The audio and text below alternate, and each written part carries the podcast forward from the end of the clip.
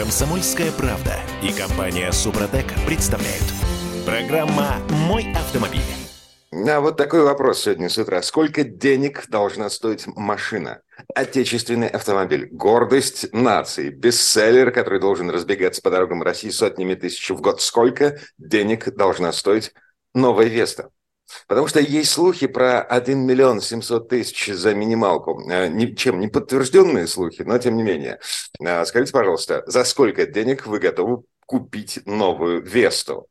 А, я Дмитрий Делинский, Олег Осипов у нас на связи. А, Олег Осипов въехал вчера в Петербург на танке. Ну так, на всякий случай. Олег, привет.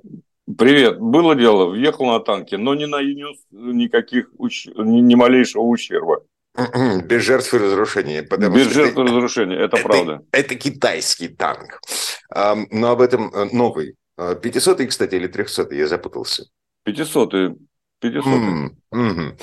В общем, об этом позже, а прямо сейчас э, давайте все-таки про новую Весту. Я видел слухи про миллион семьсот. Их э, яростно опровергает пресс-служба АвтоВАЗа. Была запущена вторая волна слухов про миллион двести. Uh, судя по всему, на пресс-службе АвтоВАЗ запущена... Короче, две недели осталось. Слушайте, ну э, не может она стоить э, за 2 миллиона просто. Были такие, помнишь, цены? на универсал, э, если не ошибаюсь. Да, New потому Generation. Что, потому а что это, это были э, товарные остатки, э, да, что-то да. чуть не сотня машин на всю страну, ну и, в общем, дилеры нагрелись на них.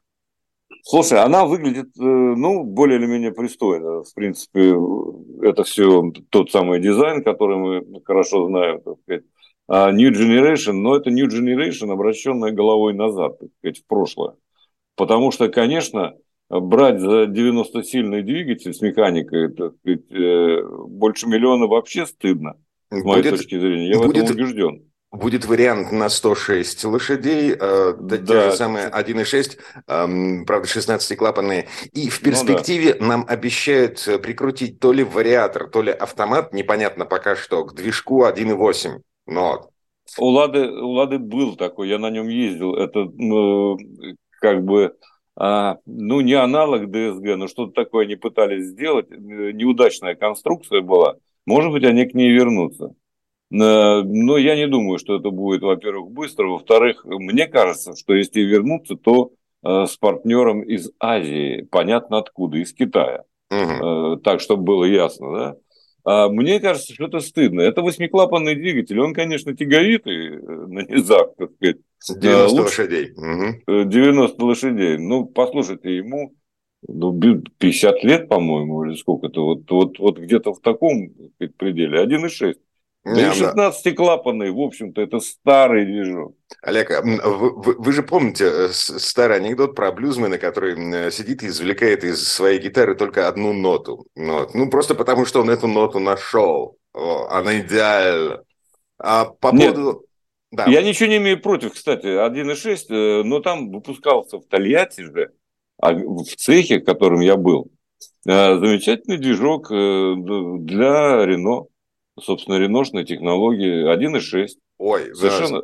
Слушайте, к реношным технологиям мы вернемся чуть позже в следующей четверти часа, потому что э, на этой неделе так совпало, появились э, сразу несколько новостей, которые характеризуют, э, скажем так, стиль ухода вот этих самых зарубежных компаний, сколько сил и денег приходится тратить на то, чтобы э, оживить э, оставшиеся пустыми площадки. А прямо сейчас э, по поводу новой Весты. Э, мы вот обсуждаем э, фишки пентифлюшки, свистелки, переделки, которые туда засовывают. Самое главное, я все-таки возвращаюсь к цене.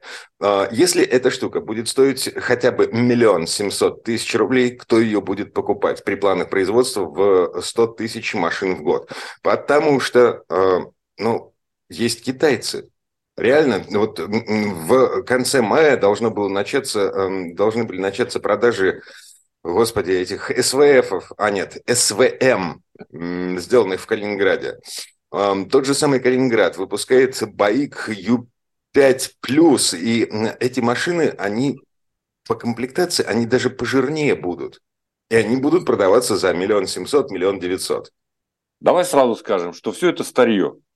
Ну, Просто да, вот, да, да. это вот СВМ, это никто не знает. Это какая-то компания, которая была в Китае организована двумя итальянцами, если не ошибаюсь, в доисторические времена, э, когда можно было выплатить за счет, там, я не знаю, дизайна, чего-то еще. Но, в общем, это все далеко не новые машины. Да, и они а, не продаются в самом Китае. Ну, наверное, а зачем им нужно? Это ерунда, когда они семимильными шагами идут вперед в этом отношении, вот, э, в автомобильном. Достаточно посмотреть на шанхайский сталон, чтобы понять, э, что там происходит на самом деле в автопроме Китая. Вот. Ну, а к этому мы тоже вернемся. Я просто хочу сказать, что все это э, не новые вещи. И, э, конечно, они не сделают погоду на рынке. А все до одной э, машины, все до одной модели, которые сейчас новые продаются на российском рынке, они переоценены. По моим mm-hmm. представлениям, они стоить должны как минимум на 30% дешевле. А, это как минимум. 30% к миллиону 700, что получается, лям 200? Ну вот где-то в таких пределах это максимум. В принципе, это тоже дорого для Весты с 90-сильным двигателем и с механикой. Ну, реально дорого. Она должна стоить меньше миллиона. А 1600-700. Вот тогда это... это будет, так сказать, востребовано. Гранта столько не стоит, гранты дороже. Эдуард из Ну, мало ли что, не стоит э, какая-нибудь тележка, которая развозит там между цехами продукцию. На том, мы же, мы же помним, что господин Соколов, президент АвтоВАЗа, нам объяснял, что все дорожает, в том числе в связи с импортозамещением, потому что, а, и мы сами объясняли, почему так происходит производить комплектующие, а, разрабатывать комплектующие – это безумно дорогая история. Да никто этого не делает, это путь в никуда. Нельзя все делать самим. Угу. Это изначально была заложена бомба, так сказать, под автоваз, когда мы все решили, так сказать, производить сами.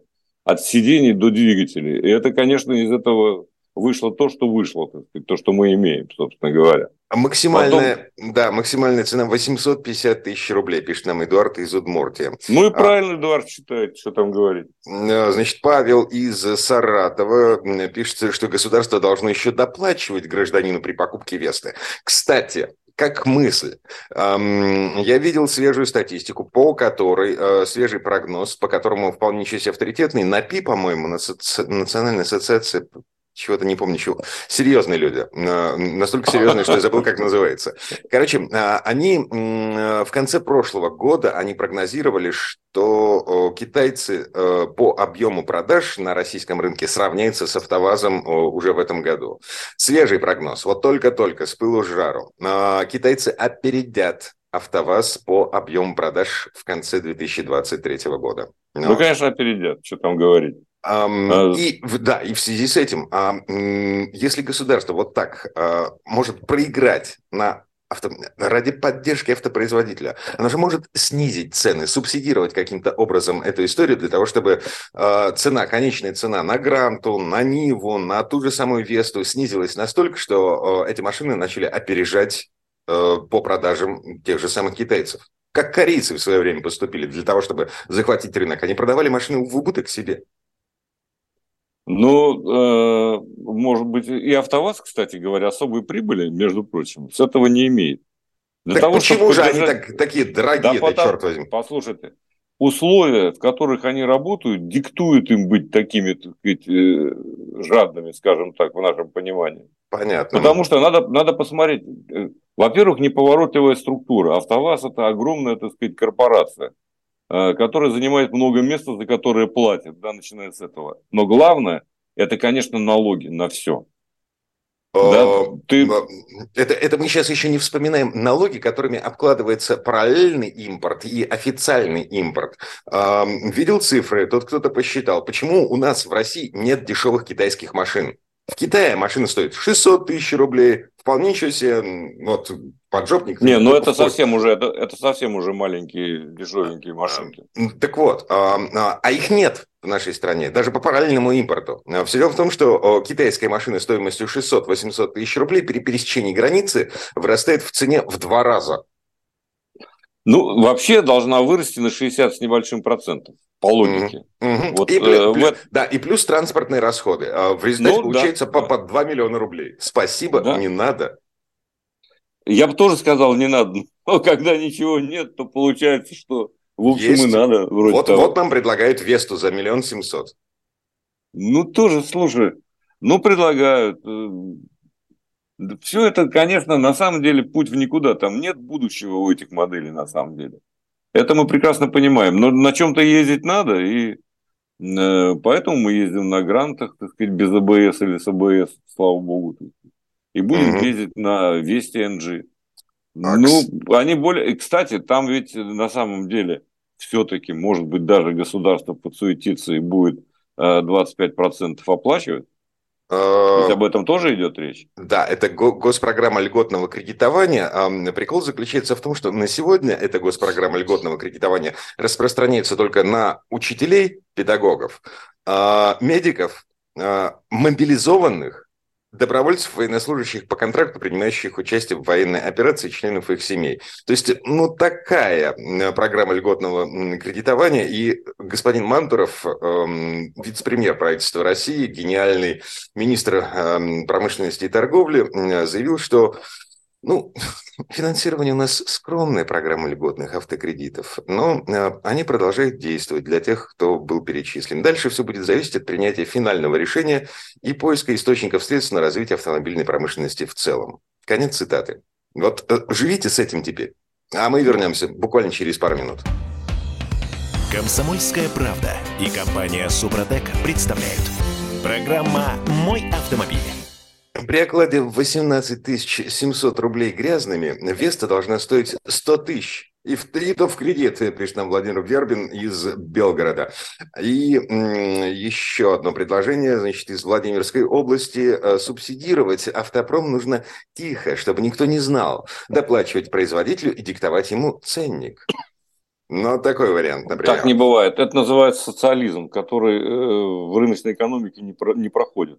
А... Ну, то есть все все равно становится дороже и хуже. Мы вернулись. Так, вот, чтобы коротко, да? Да, я Дмитрий Делинский, это Олег Осипов, въехавший в Петербург на танке. А, к танку да. мы вернемся в следующей четверти часа. Это танк 500 а, китаец, жертв разрушений нет.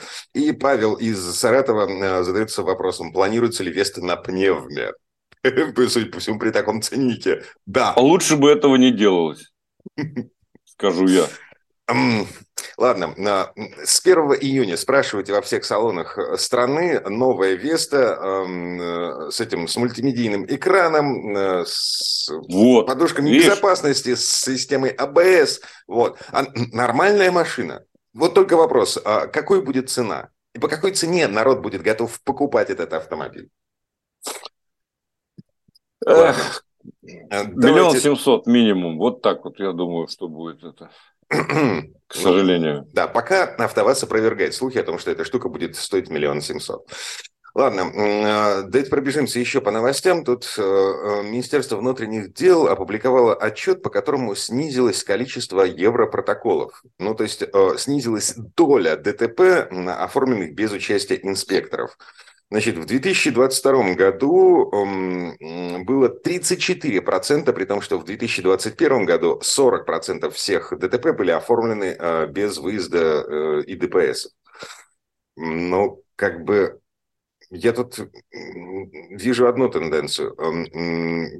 Люди просто опасаются то есть теперь люди боятся, эм, снова боятся эм, оформлять бумаги без участия инспекторов ДПС, потому что э, суммы ущерба выросли, потому что все подорожало. Потому что э, ты приходишь в страховую компанию, она легко непринужденно говорит тебе, а, тут, тут, тут, тут что-то написал какую-то закорючку неправильно, поэтому фиг тебе, а не деньги.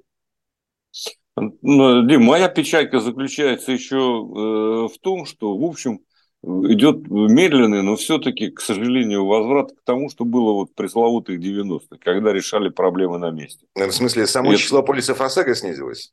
А, ну, доля. Вот, все, все одновременно, водителей. понимаешь? Mm. Все происходит одновременно, к сожалению, да, и вот это вот, э, этот тренд мне очень не нравится. Это, конечно, э, шаг назад, и я надеюсь, что мы его сделали, но все-таки пойдем вперед, потому что нельзя отменять, нельзя подрывать этот институт ОСАГО. Угу, да, хотя очень... на самом деле все и сами страховщики, и мы, и особенно те, кто ездит с левыми, так сказать, ОСАГО, неправильно оформлены, этот институт, конечно, в последнее время очень сильно подрывает. А, ну, сейчас э, только палка-погонялка в дорогу. Ну, вот, по-другому никак. А, я имею в виду автоматическую, автоматические штрафы за отсутствие полиса ОСАГО. Ну, вот. Потому что сам по себе полис, э, ну, он в значительной степени себя дискредитировал, э, ущерб да, не да, покрывает никак. Вот. И, Это да, правда. Кстати, у нас тут в Петербурге на этой неделе разгромили банду, которая а, занималась массовым мошенничеством на рынке ОСАГО. Они выписывали левые полисы, а, причем обманывая а, не только государство, но еще и водителей. Водители были уверены в том, что у них все в порядке с документами. Прикинь. Да что ж тут прикинуть? Я думаю, что таких банд не одна и не только в Питере. Вот что огорчает. Угу. А, кстати, эти, эти действовали пока по всей еще... России. Угу. Ну да, пока еще такой федеральной структуры не, нет. Все это чрезвычайно печально. Единственное, что остается, призывать людей все-таки э, быть сознательными, что ли, уважать себя и других людей. Но, конечно, все это выходит уже, так сказать, в разборке на дорогах. Я это несколько раз уже видел. Короче, покупайте полис ОСАГО. А, пожалуйста, убедитесь в том, что у страхового агента, с которым вы работаете, есть хоть какие-то документы, подтверждения того, что он а, легальный человек. Он вот не просто как бы печатает на принтере бумажки. Ну, вот. ну и, Слушай, соответственно... вообще меня, меня поражает этот тренд. Я прошу прощения, конечно, ну. быть, э, просто по теме. У меня не проходит дня, ну, редкий день проходит, чтобы мне не позвонил какой-нибудь мошенник Э, из полиции, представившись, так сказать, полицейским, и сказал, что вот тут Центробанк сказал, там, что вы совершили мошенничество. Ну, какой-то, какая-то жуть происходит, и это все чаще и чаще. Угу. И э, что тут говорить о полисе ОСАГО, так сказать? Конечно, э, все эти мошенники, они пытаются заработать на чем, на чем только возможно, на чем невозможно, да. Кстати, раз уж я об этом сказал, надо знать всем людям, что Центробанк физическими лицами не занимается, он занимается совершенно другими делами. Поэтому, mm-hmm. когда какую-то ерунду вам несут по телефону, не покупайтесь на эти удочки. Угу. Ну и, в общем, да. 30-й из Новосибирска а, задает вот такой вопрос. Скажите, пожалуйста, можно ли перегонять свежепригнанный автомобиль из другого государства по территории России из одного региона в другой с таможенной декларацией и договором купли-продажи, но без номеров и страховки? Нет, нужны транзитные номера. И страховка. Ну, конечно, ну, есть правила, так сказать. А вам транзитные номера просто так без страховки не выдадут. Страховка может быть короткая, это другой вопрос. Но должна быть, конечно. Так, ладно, э, поехали дальше. Э, я тут офигел от одной цифры. 37 миллиардов рублей, миллиардов, 37, вложит концерн «Алмаз Антей» в перезапуск эм, э, производственной площадки «Тойоты» в Петербурге. 37... Слушай, а неплохие деньги, между прочим, а? Um, я тут посмотрел э, э, на жалобы на, как это, плач э, Ярославны э, У со стороны стены, да. руководства московского э, автозавода «Москвич», собственно. А, они там объясняли, почему они, у них такие сложности с перезапуском конвейера. Но Рено ушло и обещало вернуться, между прочим. Вот. Эм, отключив все, в том числе программное обеспечение, которое э, управляло конвейером. Все Но... это приводит в движение. Ну, конечно. Да, и для того, чтобы запустить это все, хоть как-то, хоть тушкой, хоть чучелком, вот, пришлось переписывать программный код. Слушайте, ну, вообще в этом нет ничего удивительного на самом деле. Угу. В принципе, они хотели законсервировать, но там э, свои э, сложности возникли, так, сказать, э, так уж не вдаваясь в подробности. Нельзя э, просто так взять и перенастроить под выпуск другого автомобиля то, что э, рассчитано на, э, так сказать, реношные модели. Просто нельзя. Там э, не только переписывать все надо, там всерьез перестраивать конвейер придется. Поэтому сейчас то, что они делают с «Москвичом 3», это просто привинчивают колеса, грубо говоря, и бамперы. Ну вот а, это многое объясняет. Ну, правда, на самом деле. И вот это самое, эти самые 37 миллиардов рублей, которые Алмаз Антей собирается вложить в перезапуск производства а, на питерской Тойоте, в этом смысле мне представляется вполне ничего себе суммой. Да, там как бы много чего уйдет в э, карманы нужных людей. Но, ну, конечно. Менее, они, они, э, они собираются запускать здесь производство электрических автомобилей. Ну вот. Прототип уже есть, есть сроки, э, э, есть план по выпуску электрических грузовичков и микрокаров еще плюсом к той Ениве, которую уже показали. Да, конечно, э, ты знаешь, вот у меня все-таки двоякое к этому отношение. На самом деле мне очень импонирует то, что они говорят об электромобиле и о машине, которая будет на топливных элементах, собственно, на водороде ездить. Вот направление совершенно правильное. Э, я давно мечтаю о том, чтобы кто-то всерьез этим занялся. На самом деле, особенно водородными технологиями, потому что вот за ними будущее. И то, что они объявляют, там суммарная мощность 435 лошадей и так далее, все это тоже очень важно. Э, мне кажется, что... Но все равно я понимаю, что э, Обуховский завод, который разрабатывает... А, на, на всякий случай... Это, конечно, а, а, известный во всем мире производитель платформ, но тем не менее. Да, а, во-первых, Обуховский завод... Ну, Обуховский, всякий... да, я извиняюсь. Да, а во-вторых, господи, конверсия. Ну вот. Не только есть товары народного потребления, широкого потребления, и, извините, зенитно-ракетные комплексы к этим товарам не относятся. Ну вот.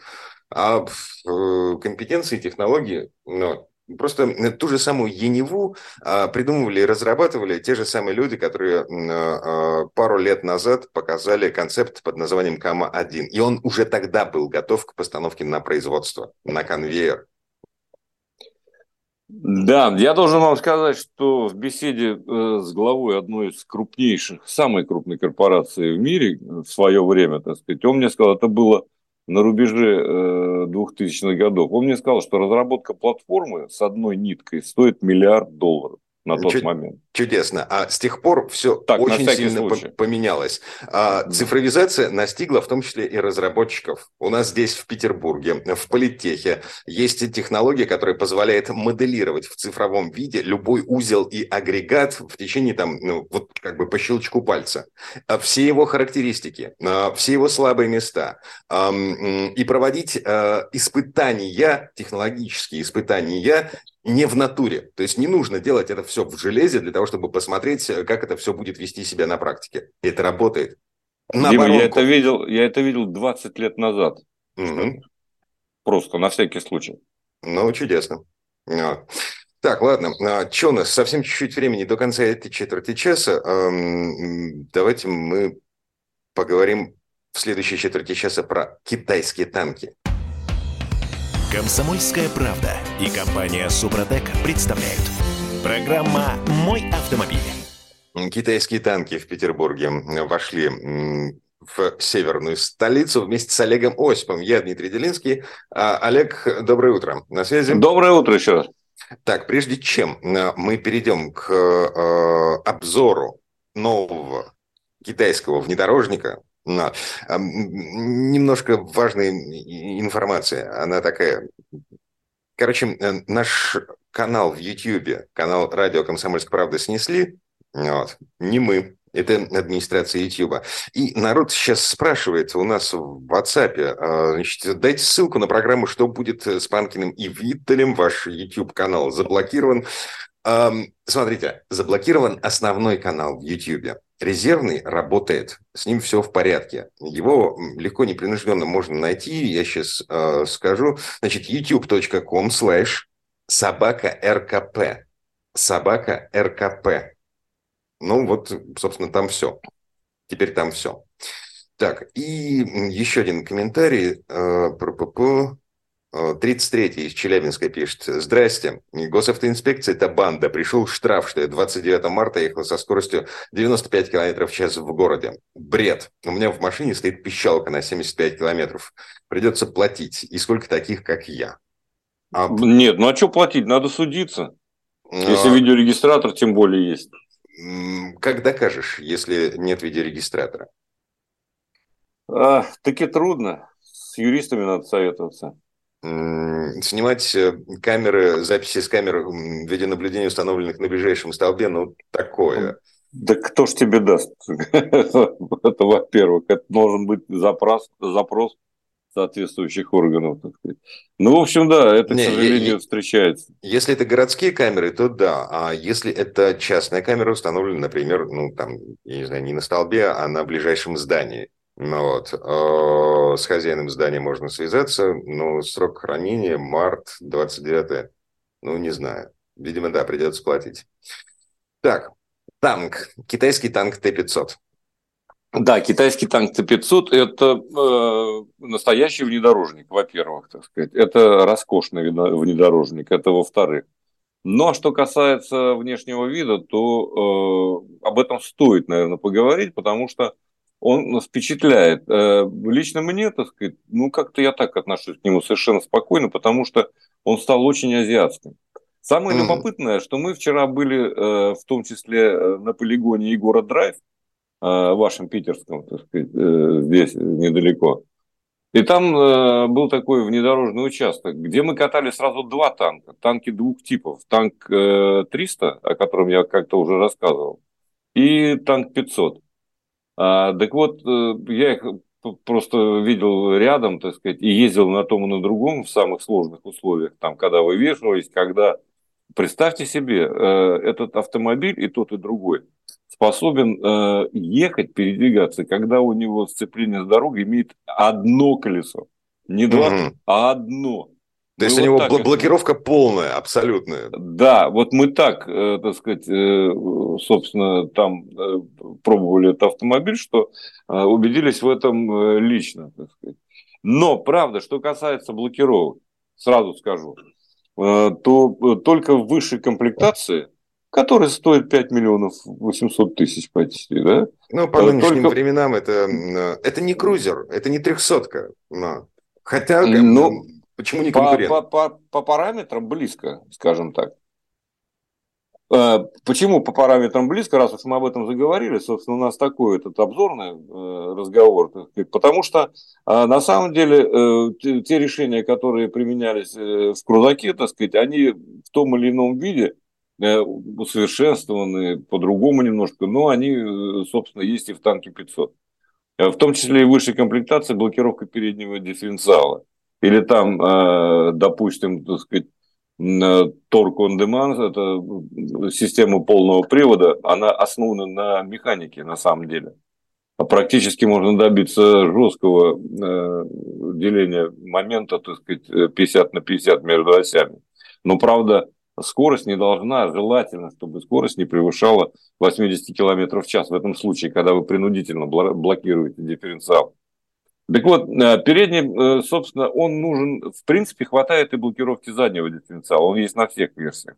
А передний – это дополнительная такая опция. Но все-таки немножко о внешнем виде, это очень важно, потому что танк 300, честно сказать, вот лично для меня, он более гармоничен.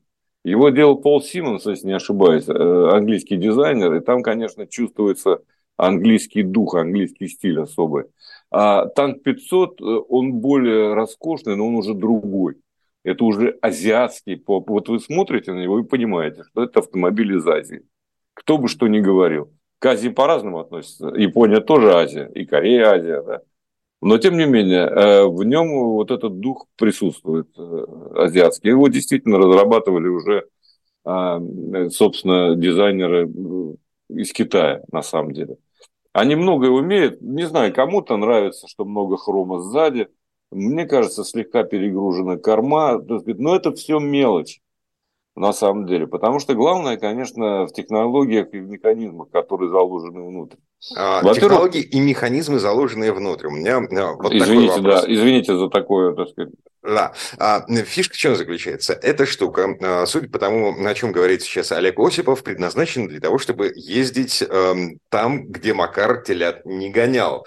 Э, блокировки всех колес, э, дифференциалы, э, значит, полный привод механический, бла-бла-бла. Но зачем это премиальному, типа премиальному внедорожнику? Большая это... здоровенная дура, которая, по идее, предназначена для того, чтобы возить да. э, начальника на заднем сидении по городу. Нет, ну начальника, не начальника, слушайте. Ну, это действительно главный хороший и главный вопрос. на него не могут ответить э, вразумительно даже, так сказать, сами так сказать, китайцы, которые, то есть представители компании. Вот. Но, в принципе, я должен заметить, что этот тренд, он ведь не китайский, не они придумали эту историю. Да? Англичане, а, Range Rover. Угу. Нет, Range Rover Velar, допустим, да? Вот, пожалуйста, уж роскошнее трудно представить себе автомобиль. Или там Bentley Bentayga, уж если мы о Bentley говорим. Или там э, Левант. То есть много таких автомобилей. Это э, тренд. Да, вы, так сказать, это, вы, когда на приеме, вы, конечно, франт э, во фраке или в смокинге. Но э, иногда вам хочется побегать, как Джеймсу Бонду, и пострелять. Вот для чего такие автомобили.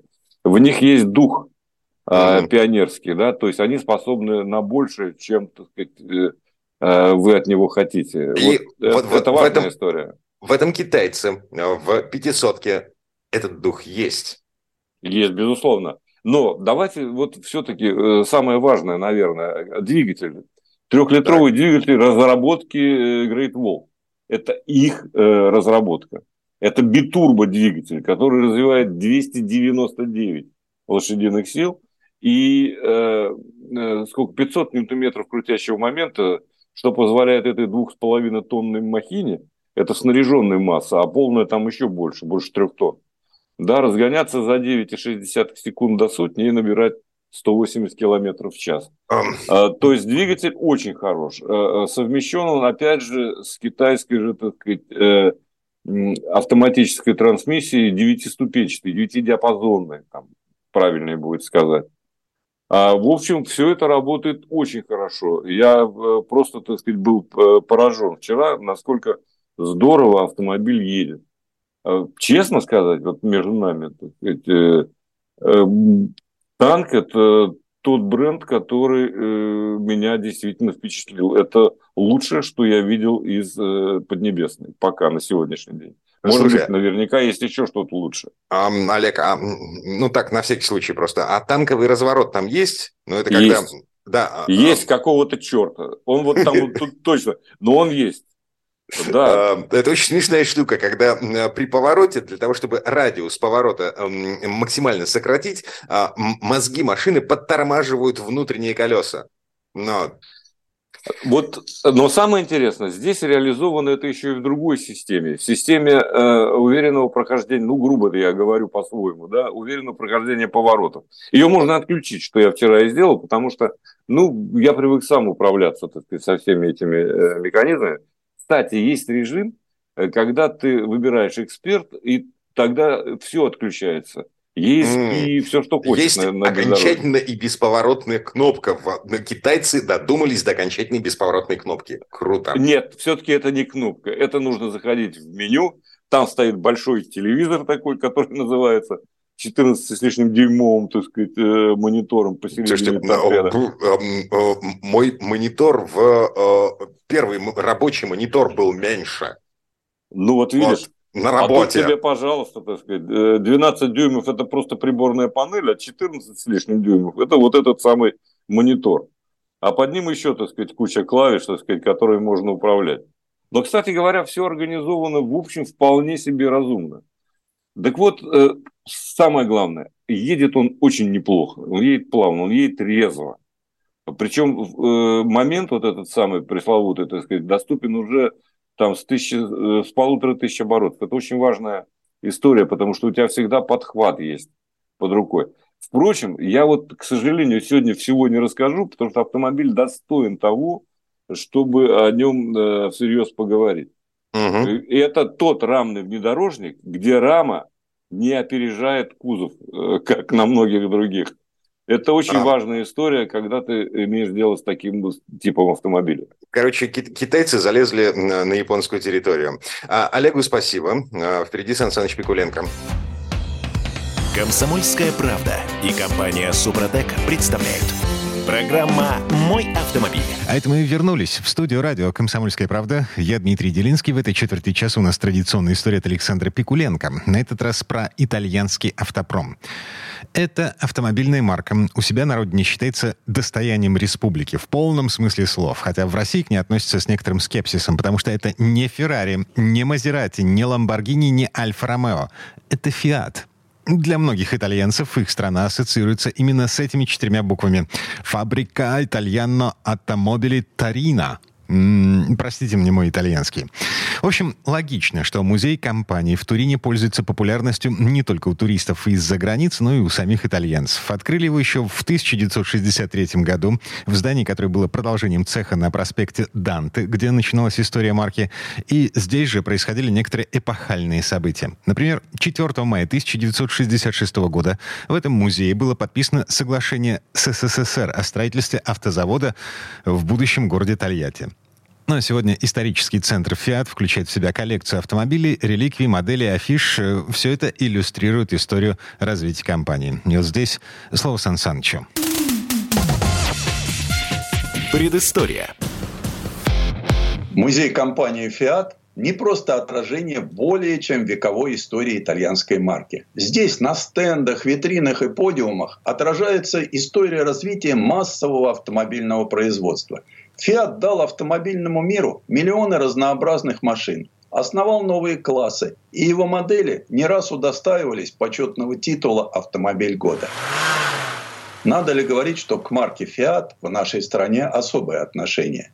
И визит в Центро Сторика, что на улице Данте, это возможность прикоснуться не только к итальянской, но и российской истории – ведь именно в этом здании 4 мая 1966 года было подписано эпохальное соглашение о строительстве завода в Тольятти. Отношение к Италии среди наших соотечественников всегда было особым. Приглашая английских и французских гувернеров, либо ведя дела с канзейскими купцами, русская знать заказывала итальянцам дворцы. В Париж ездили проматывать состояние – а во Флоренцию и Неаполь отправляли на практику лучших выпускников Академии живописи. Сам Толстой гостил у семьи мебельщиков Бугатти. Эти мысли не оставляли меня на небольшой улице Данте возле самого первого, открытого еще 19 марта 1900 года завода «Фиат». И хотя производство началось с легковых автомобилей, славу новой фирме принесли грузовики. Ведь началась Первая мировая, и очень распространенной стала крупная модель 18BL грузоподъемностью 3,5 тонны. Война не обошла Апеннина стороной. Но итальянцы не были бы итальянцами, если бы, начав войну на стороне Германии и Австро-Венгрии, быстро не передумали и не выступили на стороне Антанты. «Меняется мир, меняемся мы», любил повторять Джанни Аньеле, внук основателя компании. Воспитанный в традициях фалангистов, уже во Вторую мировую войну. Он сначала сражался на Восточном фронте, где дважды был ранен, а в 1943 когда Италия из альянса с Гитлером переметнулась к англо-американским союзникам, служил у тех офицером связи. Оставаясь приверженцем западных ценностей в разгар холодной войны, Аньеле-младший продал русским новейший завод и в то же время дружил с Каддафи. Впрочем, что-то я забежал вперед. Давайте продолжим идти по русскому следу в истории «Фиат». То, что Италия выступила союзником России в Первой мировой войне, во многом отразилось на выборе грузовика для русской армии. Завод Рябушинских АМО в подмосковной Тюфелевой роще приступил к сборке полутора тонн грузовиков Fiat 15 Ter из машинокомплектов. Увы, ни одного такого нет среди экспонатов – но я отыскал его изображение на втором этаже среди коллекции рекламных постеров. Один же из главных экспонатов музея, гигантский пятиметровый «Фиат Мефистофелес», установивший в 1923 году абсолютный рекорд скорости 235 км в час. Под его капотом 22-литровый шестицилиндровый двигатель мощностью 320 лошадиных сил. И что поражает, тормоза у него только на задних колесах. И хотя Мефистофелес никогда не бывал в российских пределах, сразу вспоминается другой фиатовский суперавтомобиль, и тоже рекордный – «Туринское бестия», и князь Борис Суханов, купивший ее в 1913 году. Вот они истоки тяги русских богачей к суперкарам. Четырехцилиндровый мотор «Бестии» имел непомерный ход поршня в 250 мм Из-за этого высокий капот напоминал паровозный котел. В 1912 году француз Артур Дюре развил на ней рекордные 225 км в час, но результат не засчитали. И тут на горизонте возник баснословно богатый русский князь. Сделка состоялась. Но где ему в России найти место, чтобы дать волю 300 лошадям мотора рабочим объемом 28 литров и разогнать до заветных 230 км в час? Князь Суханов быстро остыл к непрактичной игрушке и отправил диковинку обратно в Европу, где она и затерялась. Так что из всей плеяда рекордных фиатов остался только Мефистофелес. В 1922 году к власти в Италии пришел Муссолини, считавший себя социалистом. Есть версия, что на острове Капри он даже встречался с Лениным.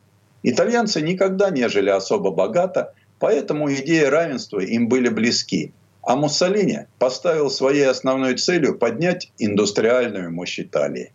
Компания Fiat отводилась в его планах не последняя роль. Фирма в ту эпоху двигалась по жизни под лозунгом «на земле, в небесах и на море». Помимо автомобилей, Fiat строил подводные лодки, мощнейшие судовые дизели, истребители, бомбардировщики, танки и бронемашины – в то же время на «Фиат» зачастили советские делегации. Большевики активно закупали оборонные технологии. Вот строчка из воспоминаний авиаконструктора Яковлева. У итальянцев мало земли, и они экономно ее используют. Так автозавод, расположенный в черте города, построен на небольшой территории и вырос в высоту четырех этажей. Это Яковлев говорит о комплексе Линготта, на крыше которого с овальным треком обкатывались только что выпущенные автомобили. Имя мальчика Балилия, сражавшегося с австрийскими завоевателями в период формирования Итальянской республики, оказалось для Фиата удачным маркетинговым ходом для создания в 1932 году малолитражной модели с тем же именем. Фиат Балилия ознаменовал поворот компании к рядовым покупателям.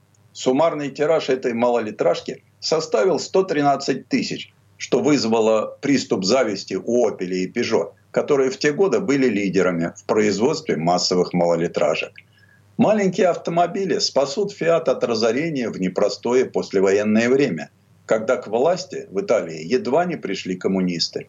Туринский пролетариат, помнивший кровавые уроки большевистской гвардии Росса в 20-х и последствия фашистского режима Муссолини – крайне негативно воспринимал новые попытки навязать ему социалистический образ жизни. Но дружба с СССР продолжалась. Итальянская дверь в железном занавесе работала.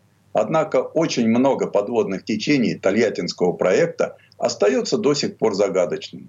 Например, странная гибель в авиакатастрофе председателя итальянского нефтегазового концерна Энрико Матеи, отказавшегося от французской нефти в пользу советской – ведь часть оплаты по автомобильной сделке века шла энергоресурсами.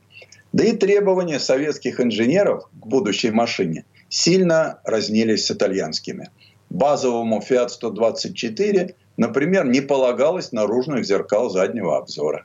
Считалось, что при увеличенной площади остекления можно обойтись одним салонным зеркалом.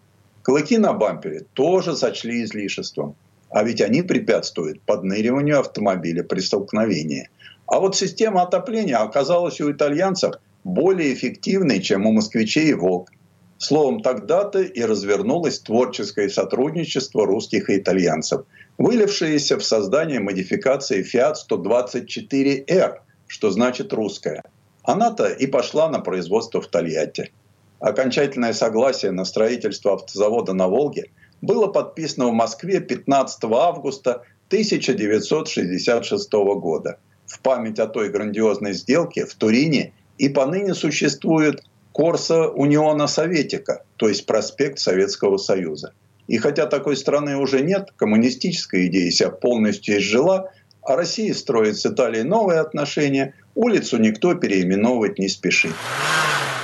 Кроме первых «Жигулей», в музее выставлены первый трактор «Фиат 702» 1919 года, грузовик, который использовали в армии во время Первой мировой войны, моторные паровозы «Литторина», главный герой железнодорожного транспорта, начиная с 30-х годов, и даже стоявший на вооружении самолет-штурмовик G91, созданный Джузеппе Габриэлли. Предыстория. Сан Саныч, спасибо. Это был Александр Пикуленко, летописец мировой автомобильной индустрии. И у нас на этом все на сегодня. Дмитрий Делинский, радио «Комсомольская правда». Берегите себя. Программа «Мой автомобиль».